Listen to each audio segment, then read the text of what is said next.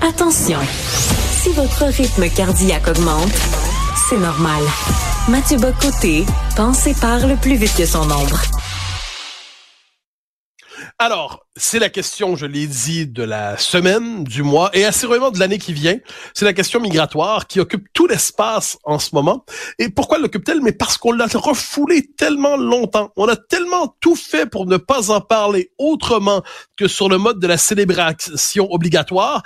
Hein, on avait le droit d'en parler seulement pour dire que c'était merveilleux. Bon, mais là, on constate aujourd'hui que l'immigration massive peut déstabiliser une société. Elle peut la déstabiliser de nombreuses manières. Et les Québécois en, le savent depuis un temps, soit dit en passant. Euh, on pourrait dire depuis le, ce qui s'est passé à Saint-Léonard en 1969 avec le Bill 63. Ça fait longtemps, mais on voyait tout de suite l'effet d'anglicisation de l'immigration quand on cherchait pas à l'encadrer, à la franciser à l'époque, qui nous a conduit d'ailleurs à la loi 101 en 1977.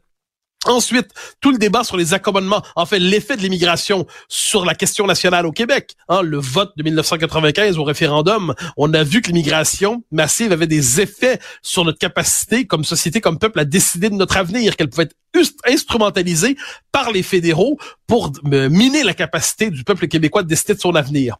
Et là, on l'a vu avec la question de la laïcité ensuite, la question de la laïcité et les accommodements raisonnables dans les années 2000. Et ça nous a conduit, c'est un débat qui a duré presque 12 ans, du débat des accommodements raisonnables jusqu'à la loi 21.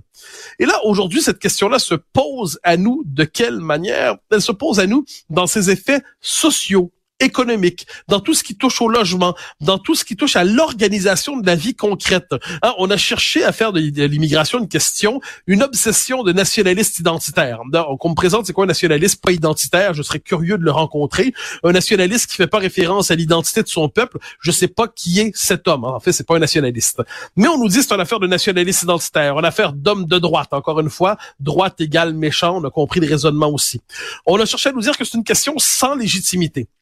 Mais non, c'est une question qui a sa légitimité. C'est une question qui touche. Et là, moi, je le redis, le Canada anglais nous a donné le droit de dire que ça touchait à la crise du logement. Je me souviens de Frédéric Bastien, l'historien qu'on a perdu euh, l'an passé. Euh, c'est un grand historien, un grand intellectuel québécois. Il rappelait souvent l'importance de la question du lien entre logement et immigration. Et on répondait sans... On, on l'insultait souvent en disant, mais c'est un farfelu, c'est un type sans envergure. Mais ceux qui disaient ça à l'époque, j'espère qu'ils se mordent les doigts aujourd'hui. De la même manière, il y a un livre très important paru en 2011 de euh, Benoît Dubreuil et euh, Guillaume Marois qui était euh, le remède imaginaire pourquoi l'immigration ne sauvera pas le Québec. Bon, ben ça, ce, livre-là avait eu à l'époque l'effet d'une petite bombe parce que ça nous disait c'est pas vrai que l'immigration nous enrichit par je ne sais quel effet magique et ce n'est pas vrai non plus que l'immigration massive euh, euh, ou l'immigration en général, l'immigration massive peut euh, permettre de payer les retraites. Donc, ce que Marois et Dubreuil faisaient à l'époque dans ce livre qui est paru chez Boréal à l'époque, ils disaient un instant. Ceux qui nous vendent l'immigration massive ont des arguments qu'ils nous présentent. Est-ce que ces arguments-là tiennent? Et ce qu'on constatait, c'est que ces arguments-là ne tenaient pas. Alors là, on touche une autre question ensuite, c'est le nouvel argument des, des temps présent, c'est l'argument de la pénurie de main-d'œuvre. Et on aura l'occasion d'en parler dans un instant avec euh, Pierre Fortin, qui a beaucoup écrit sur ces questions, euh, qui a, tout le monde qui a tenu des propos très éclairants sur ces questions donc la question de la pénurie de main d'œuvre. On nous expliquait en gros la chose suivante euh, notre économie vieillit, certains postes ne seront pas comblés. Dès lors, il faut faire venir des gens de l'étranger pour combler ces postes, comme si on décidait d'aller chercher ailleurs les morceaux de robots qui nous manquent pour réparer le robot défectueux de la société québécoise vieillissante. Sauf que ça fonctionne pas nécessairement comme ça, parce que quand vous faites venir des gens de l'extérieur, eh bien, ils arrivent avec leurs propres besoins. Ce ne sont pas que, quoi qu'en pensent les euh, ceux qu'on appelle de manière un peu caricaturale les néolibéraux. Hein, les, les, individus ne sont pas que des unités économiques qui correspondent aux besoins de telle ou telle entreprise. Ils arrivent, ils ont leurs propres besoins. Donc, par exemple, ils arrivent pour occuper un poste, mais ils ont leurs propres besoins. Donc, ça crée un besoin de main d'œuvre aussi dans d'autres domaines. Et là, qu'est-ce qu'on voit, c'est qu'il y a une espèce d'effet d'inflation. Euh, au, au, rythme où on reçoit une immigration massive hein, depuis des années, me semble que le, la pénurie de main-d'œuvre devrait être comblée. J'ai comme l'impression qu'on devrait se dire, ben c'est derrière nous, c'est réglé ce problème. On n'a plus à en parler. Mais là, ce qu'on constate, c'est que ce n'est jamais le cas. Il faut toujours faire venir de nouvelles personnes pour une pénurie de main-d'œuvre qui jamais ne cesse. Donc, on commence à se dire que finalement, c'est une solution qui fonctionne plus ou moins. C'est comme en France. Pardonnez-moi on appelle ça la question des métiers en tension. Les métiers en tension, c'est des métiers, autrement dit, où il, manque de gens pour occuper ces métiers on constate que la plupart du temps, c'est des métiers à, ben, basse formation, des métiers à bas salaire. Et qu'est-ce qui se passe normalement? Eh bien, des gens qui arrivent de l'extérieur prennent ces métiers-là, mais les choisissent dans la société c'est normal, c'est très bien pour eux, ils vont faire un autre job. Mais ensuite, il faut faire dire de nouvelles personnes, et ainsi de suite. C'est un cycle qui ne se termine pas. Pour en parler, je l'ai dit, je reçois Pierre Fortin. Pierre Fortin, de nos grands économistes. Bonjour. Bonjour. Alors, vous êtes de ceux qui avaient remis en question, alors que c'était un discours dominant, l'idée que l'immigration était la, la réponse immédiate et nécessaire à la pénurie de main-d'œuvre. Euh, Qu'est-ce qui vous a amené avant les autres, si je peux me permettre, à voir à quel point ce discours était avait des failles?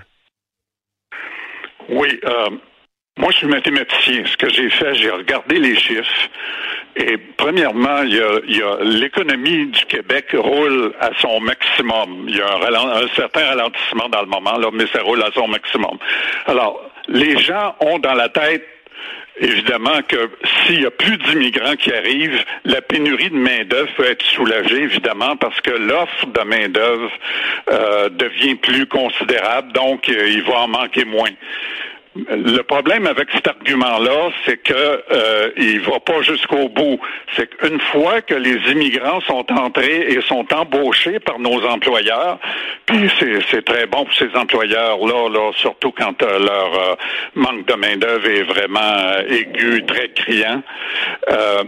Et le, problème, c'est qu'une fois que les revenus supplémentaires ont été engendrés par l'économie, ben, ils sont redépensés dans l'économie, puis là, la demande de main-d'œuvre augmente. Et il se peut fort bien que euh, la, la, demande de main-d'œuvre qui est provoquée par euh, les nouveaux revenus qui arrivent avec les immigrants qui sont mis au travail, ben c'est plus fort que l'offre de main-d'œuvre initiale. De sorte que la pénurie de main-d'œuvre, qui est la différence entre l'offre et la demande, ben là, euh, elle, s'améliore pas.